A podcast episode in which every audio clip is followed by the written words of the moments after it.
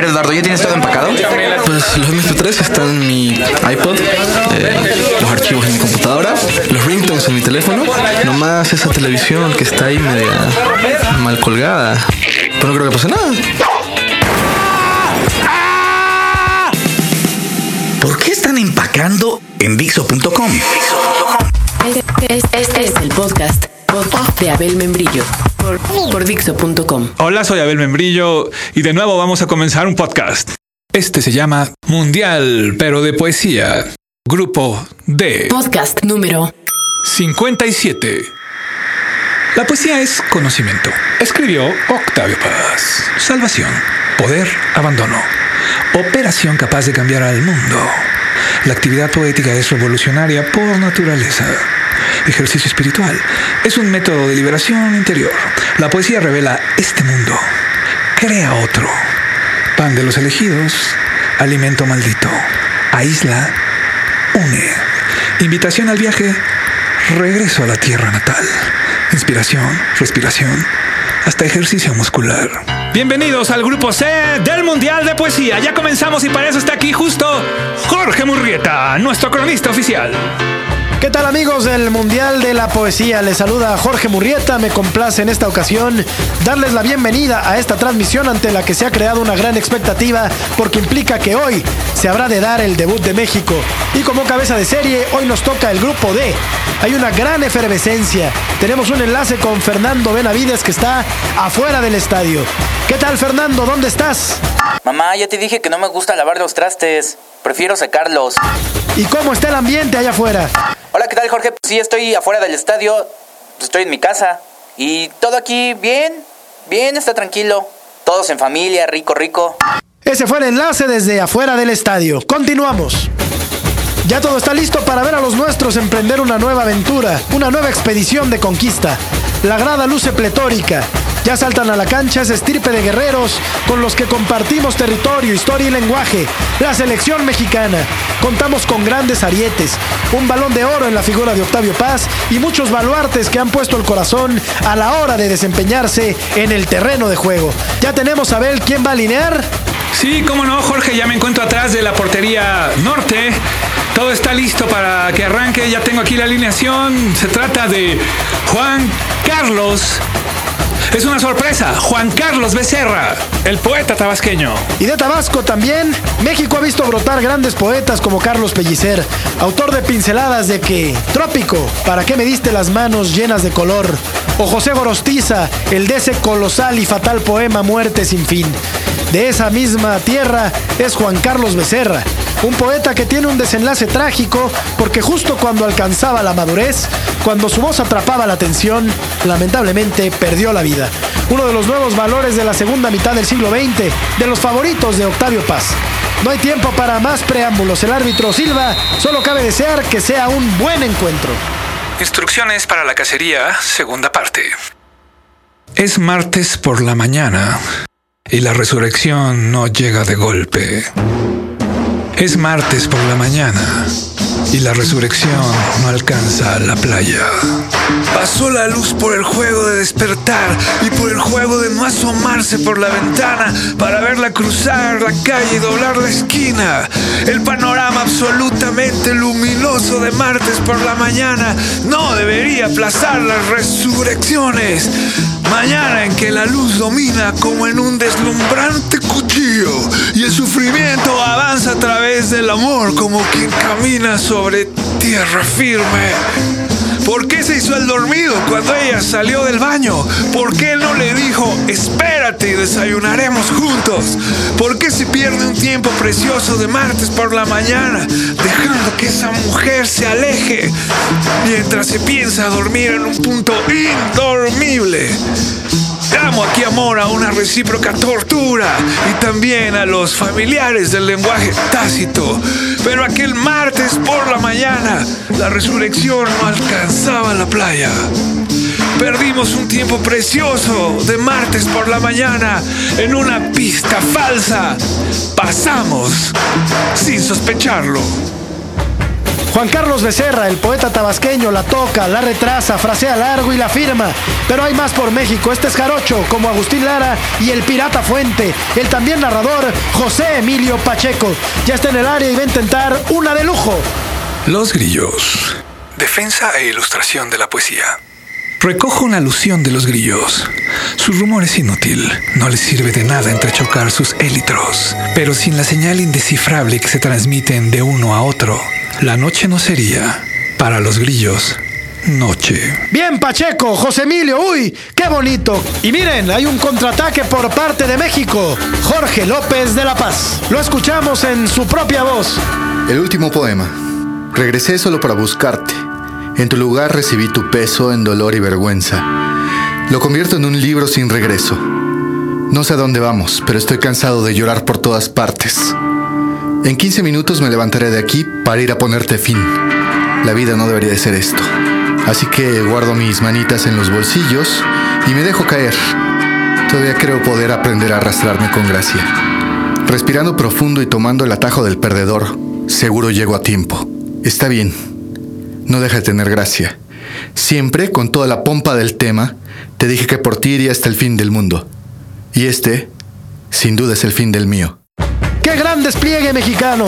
Me parece que hay bastante guardado para la siguiente ronda. Es un arranque prometedor. Ahora toca el turno a Portugal. Ya desbordan y deciden alinear a uno de los maestros, de los históricos de su selección. Por supuesto nos referimos a Fernando Pessoa, quien de pronto se cambia de nombre y aparecía en una zona no esperada y siempre sabía cómo sorprender en esa búsqueda.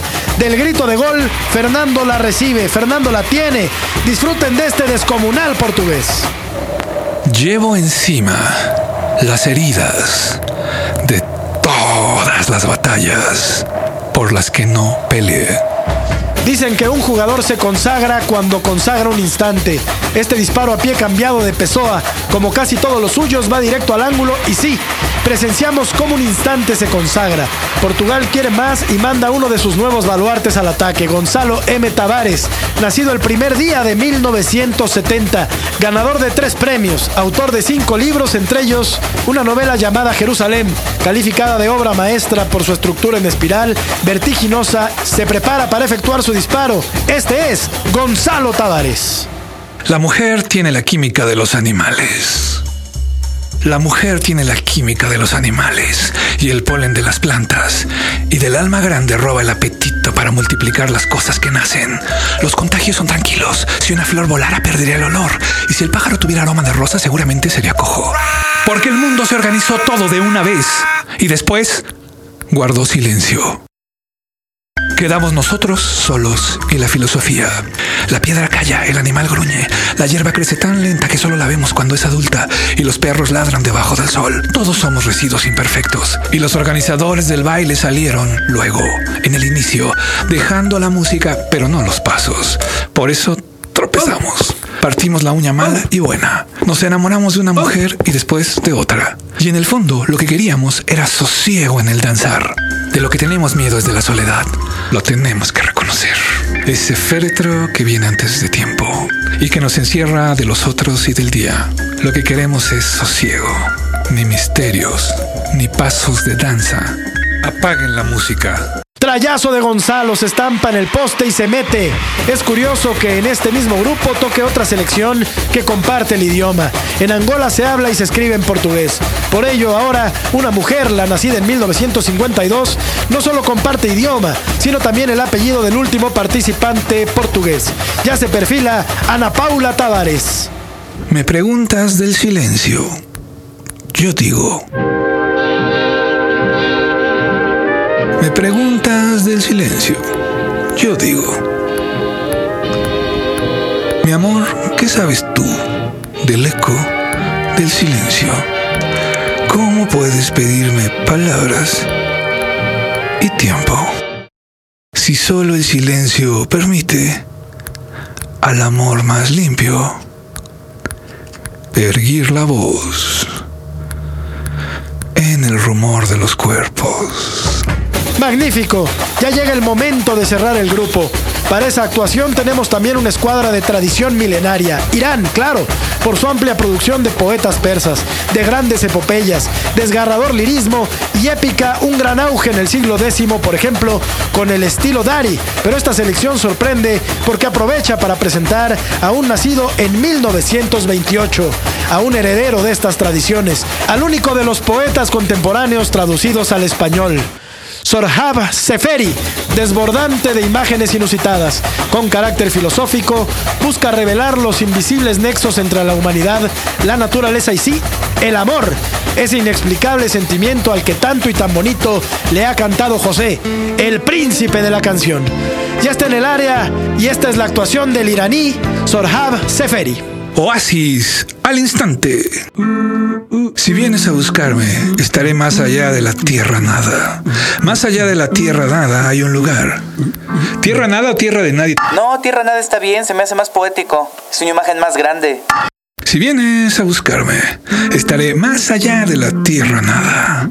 Más allá de la tierra nada hay un lugar. Más allá de la tierra nada, las venas del aire. Están llenas de villanos, mensajeros que nos traen noticias de una flor recién abierta en el arbusto del extremo confín de la tierra. En la arena hay dibujos de cascos de caballos, de sutiles jinetes que al alba se dirigieron hacia las alturas ebrias de la asunción de la amapola. Más allá de esa tierra nada, el guardasol del deseo permanece abierto y cuando la brisa de la sed corre por el fondo de una hoja, se oyen las campanas de la lluvia. Aquí el hombre está solo y en su soledad. La sombra de un olmo se extiende hasta la eternidad. Si vienes a buscarme, ven pues, lenta y suavemente, para que no se raye la porcelana de mi soledad. Siempre se descubre como en un espejo uno al enfrentarse con eso que reside en el otro lado del hemisferio. Tremendo cierre del grupo D nos brindó este iraní. Sin tiempo para más, me despido. Soy Jorge Murrieta y los espero en la próxima emisión de este Mundial Poético. Hasta la vista, amigos aficionados. Y así nos despedimos de este grupo. Muchas gracias por habernos acompañado. Los esperamos en el siguiente podcast con el grupo E. Quiero agradecer a la hermosísima Katia Hernández que nos tradujo del portugués al español. Y aprovechando este mundial de poesía, vamos a regalar cinco libros de Kamikaze, el libro de poemas de Jorge López de la Paz, con una dedicatoria para los aficionados al mundial de poesía. Los cinco primeros que envíen un mail a promoción.dixo.com. Gracias por escucharnos, soy Abel Membrillo y recuerden que lo que mata no es la bala, es el agujero. Acabas de escuchar el podcast de